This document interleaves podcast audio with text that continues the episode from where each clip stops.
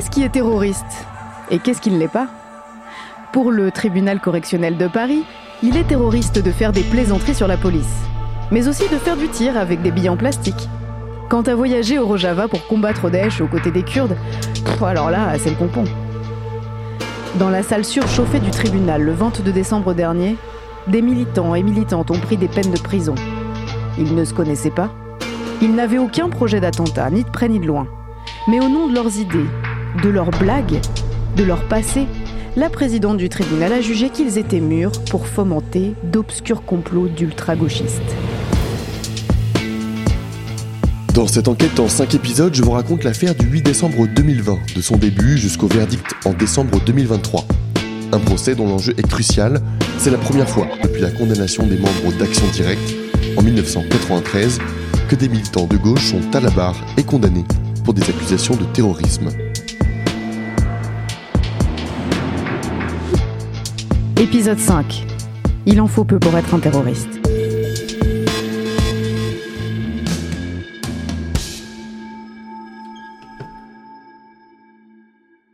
Mardi 3 octobre, c'est le début du procès du 8 décembre. Les sept inculpés sont jugés pour association de malfaiteurs terroristes après trois ans de procédure. Des banderoles sont déployées, soutien aux inculpés du 8 décembre, liberté pour tous. Les soutiens sont nombreux devant le tribunal de Paris à la porte de Clichy. L'esplanade bétonnée face à l'immeuble vitré accueille un rassemblement de soutien d'une centaine de personnes.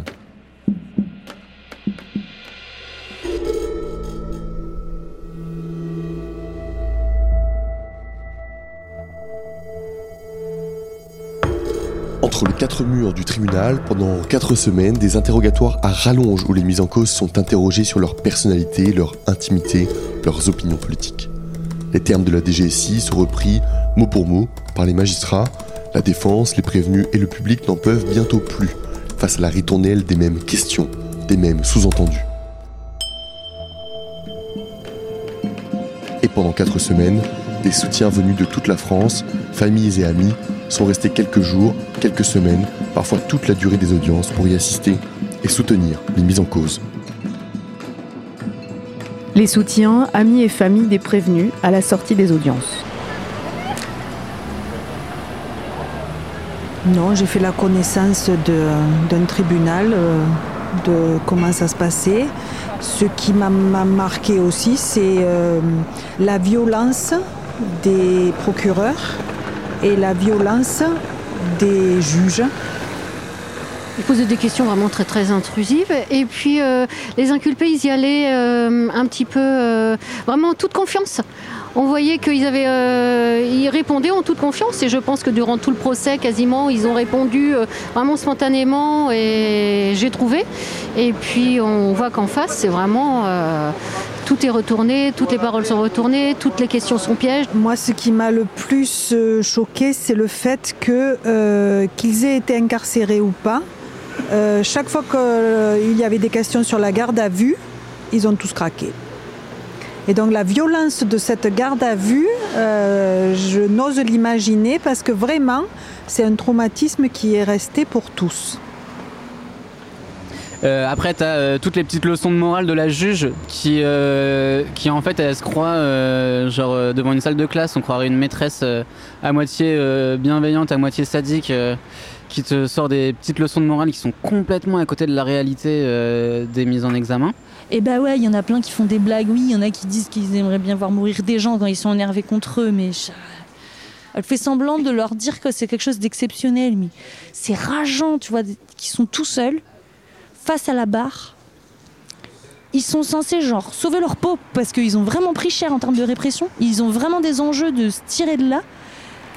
Et on leur demande, mais quand même, vous avez fait des blagues sur les policiers, mais c'est vraiment, c'est incroyable ça.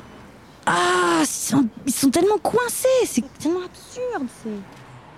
Oui, mais je, repense tout d'un coup à un, moment euh, drôle pour euh, porter un peu de légèreté. à un moment, euh, la juge ou une, une assesseuse, je crois, qui a, dit euh, Je vous rappelle quand même que le tribunal euh, rend justice au nom du peuple. Alors comment dire que nous dans la salle, bah, ça nous a fait exploser de rire et ils n'ont pas compris pourquoi ça nous faisait rire. c'était. Voilà, je sais pas, c'était drôle.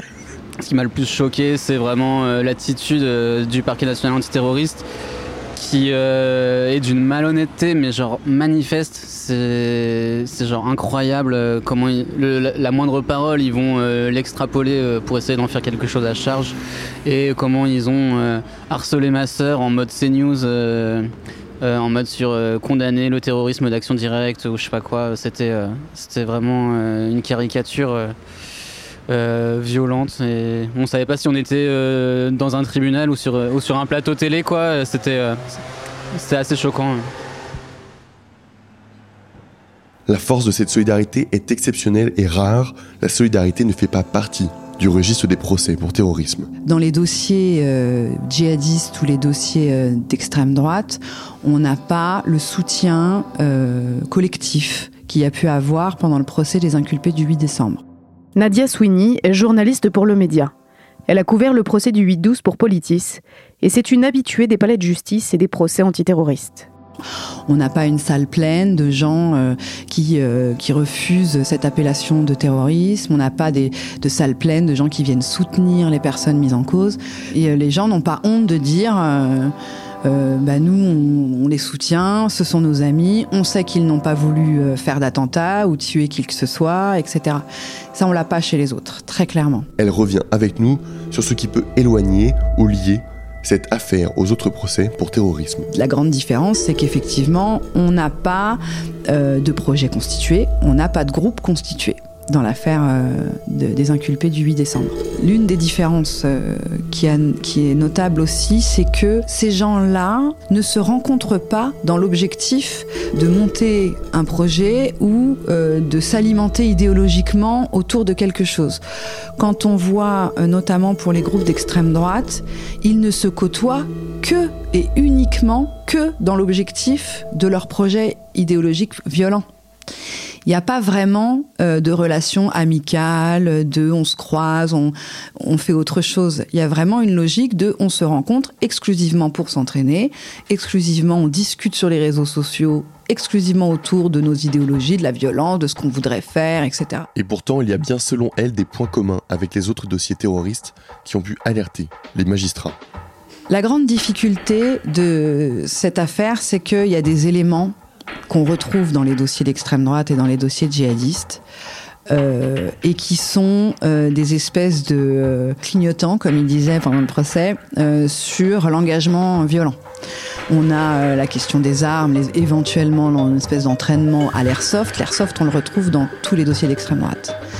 On a la question de l'explosif, qu'on retrouve dans tous les dossiers, notamment d'extrême droite, terroristes en général, sauf pour les djihadistes quand c'est la, la question de vouloir aller sur zone, parce que là on est sur autre chose.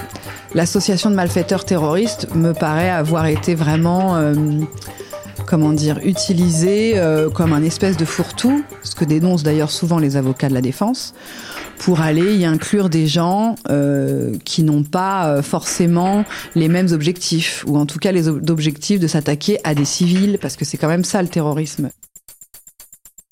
Le réquisitoire du parquet national antiterroriste est sans nuance. Florian y est dépeint comme un chef charismatique, à l'aura renforcé par son expérience révolutionnaire au Rojava. Il aurait agrégé des camarades de divers horizons pour commettre des actes de terrorisme. Le procureur, Benjamin Chambre, n'entend aucune critique sur le narratif et les certitudes absolues de l'antiterrorisme. Pire, il se lance durant son réquisitoire dans un vibrant plaidoyer de défense de l'institution. Non, les agents de la DGSI ne comparaîtront pas. Oui, même les plus surréalistes des procès-verbaux sont indubitables. Il défend l'institution coûte que coûte. Les procureurs demanderont finalement des peines de 2 à 6 ans de prison, assorties d'un mandat de dépôt pour libre flot.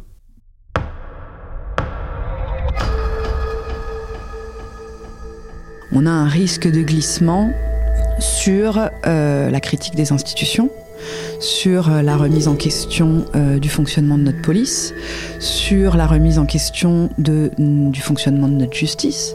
Est-ce que demain, on aura le droit de critiquer l'État, de critiquer fondamentalement l'État et son organisation, sans être euh, suspecté de vouloir s'attaquer violemment et physiquement à ses représentants?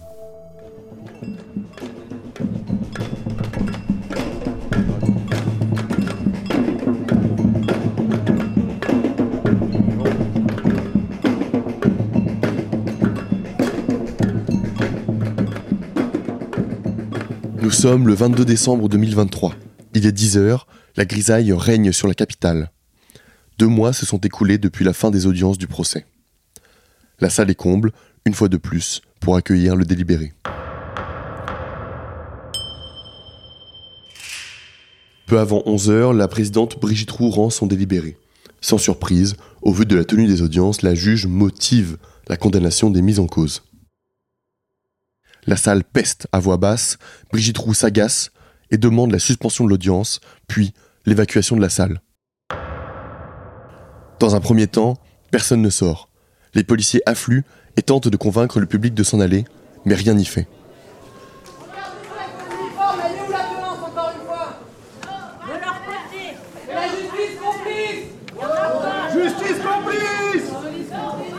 Une première proposition est faite par une des inculpées.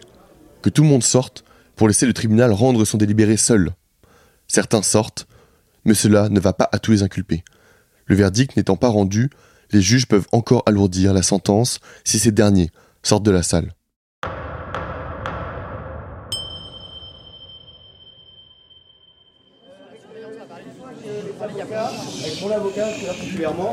Pour ma situation particulière, en fait, pour peut-être pas être directement euh, après-midi, euh, nous, on va rester et on va au moins laisser les familles rester et on verra si euh, ces braves forces de l'ordre vont euh, gazer, taper euh, les familles. Quoi.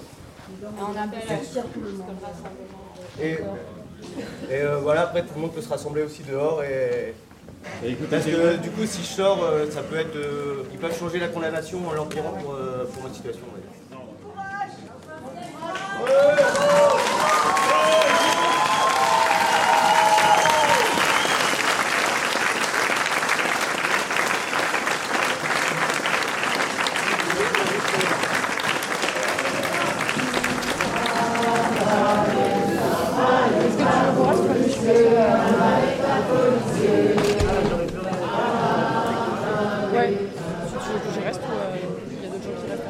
Finalement, une quarantaine de personnes restent dans la salle.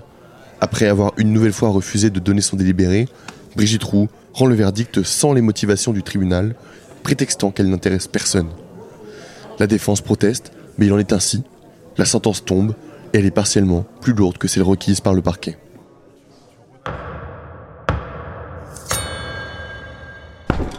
La peine la plus clémente, deux ans de sursis simple, sans l'inscription au FIGET, le fichier des auteurs d'infractions terroristes. Pour les autres, des peines allant de 3 à 5 ans de prison, qui seront aménagées avec bracelet électronique à domicile, accompagnées d'une obligation de travail et de soins, d'une interdiction de communiquer et d'une inscription au FIGET pour tous. Libreflot, quant à lui, écope de 5 ans de prison avec 30 mois de sursis. L'aménagement de sa peine sera entre les mains du juge d'application des peines à la mi-janvier. Sur le banc des inculpés et du public, des larmes et de la rage. On est au tribunal de Paris euh, et on sort du délibéré du procès des inculpés du 8 décembre. Euh, Camille Vanier, je suis avocate au barreau de Bobigny et j'assure la défense de Manu avec euh, Lucie Simon. Ouais, c'est une décision qui, nous fait très peur à tous, qui est extrêmement inquiétante pour la suite et pour eux en premier lieu bien sûr, mais c'est une décision qui en fait écarte encore l'appréhension de ce que c'est une association de malfaiteurs terroristes. Pour essayer de résumer un peu simplement, c'est pas évident, mais de ce que la présidente nous a dit, euh, elle est allée au-delà dans l'appréciation juridique de ce que c'est une association de malfaiteurs terroristes, de ce qu'avait demandé le procureur de la République. Euh, elle estime qu'une association de malfaiteurs terroristes, maintenant, on n'a même plus besoin de le rattacher à la moindre organisation terroriste, au moindre projet de nature terroriste, mais que simplement le fait d'avoir des projets euh, tout court, euh, ça pouvait permettre d'entrer en voie de condamnation, ce qui est très très très inquiétant pour les suites, parce que ça pourrait permettre de rendre terroristes des actions, par exemple, en manifestation ou ce type de, choses. Donc c'est vraiment extrêmement inquiétant. Il n'y a plus du tout de garde-fou. Il va falloir se mobiliser. On n'a pas encore, ne sait pas encore ce qui va en être, mais il y aura probablement des appels dans ce dossier.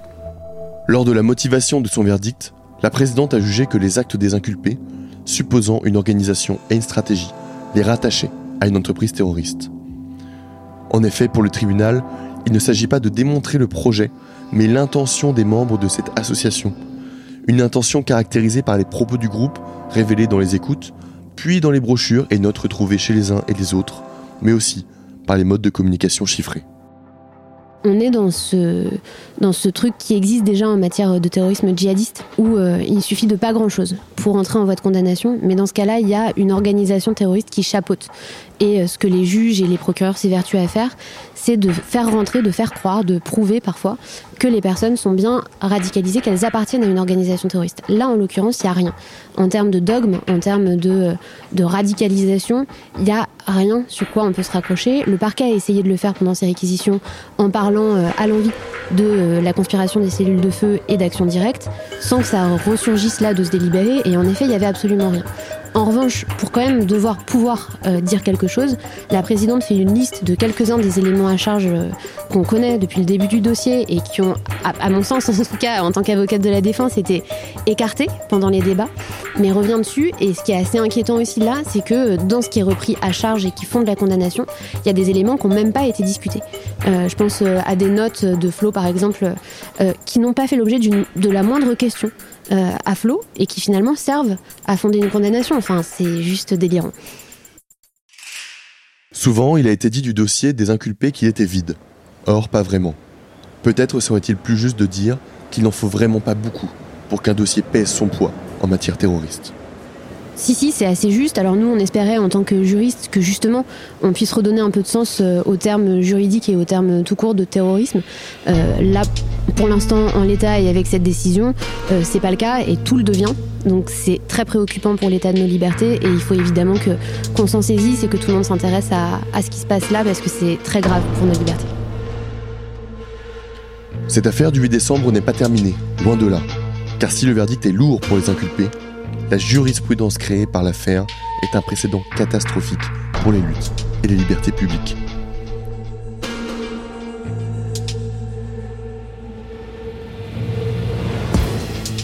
Vous venez d'entendre le dernier épisode d'une enquête en cinq parties de Pierre-Louis Collin. Écriture et production, Pierre-Louis Collin et Violette Voldoir. Réalisation, Arthur Faraldi. Ambiance sonore, Arthur Faraldi et Victor Taram. Dans le prochain épisode, vous entendrez Laurent Théron, lui aussi passé par un éprouvant procès contre le policier qu'il a éborgné en 2016. C'est dans le collectif qu'il a tiré la force de faire de cette histoire un geste politique qu'il partage avec nous.